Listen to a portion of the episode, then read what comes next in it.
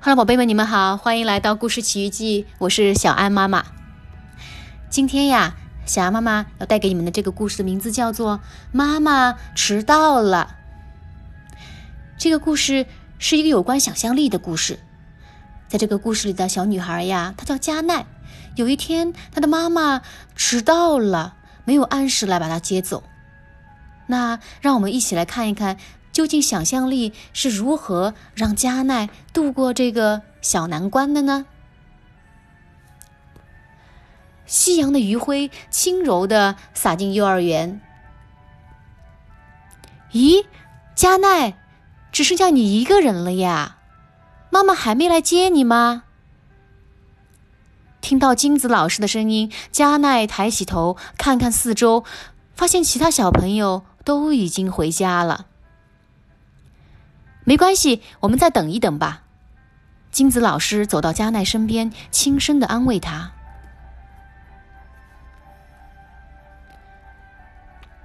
加奈，你不要哭哦。”玩具小熊对加奈说：“嗯，我不哭。”加奈握着小熊的手，点了点头。我记得加奈在小松鼠班的时候，妈妈有一次迟到，是因为乘坐的电车出故障了。是的，我猜这次肯定又是电车出故障了。不过不用担心，大象呀、河马呀这些大力士们都在帮忙推电车呢。嗯，是呀，他们一边推还一边嘿呦嘿呦的加油呢。现在说不定加奈的妈妈正在车站附近的蛋糕店买蛋糕呢。对，妈妈挑过来挑过去，不知道买哪个好了。你觉得妈妈会买一个什么样的蛋糕呢？小熊问加奈。嗯，超级大蛋糕！加奈兴奋地喊道。嗯，蛋糕太大了，加奈的妈妈要小心的抱着它，慢慢的、慢慢的走路才行。对了，前几天我在游乐园买的气球瘪了，妈妈说不定又去买气球了。加奈，你觉得妈妈会选哪种颜色的气球呢？黄色的、蓝色的，还有粉色带圆点的。拿到气球后，妈妈的身子变得轻飘飘的，妈妈飞到了天上。不过，妈妈能飞到幼儿园吗？加奈有些担心。肯定能，天上的小鸟会给妈妈带路的。小熊非常肯定的说：“嗯，幼儿园在这边哟。”小鸟们大声叫着给妈妈带路。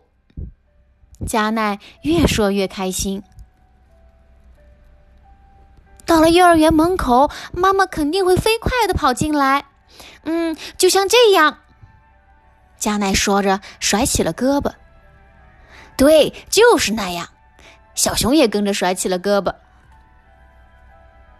啊！妈妈，对不起，加奈，妈妈迟到了。小熊再见。老师再见，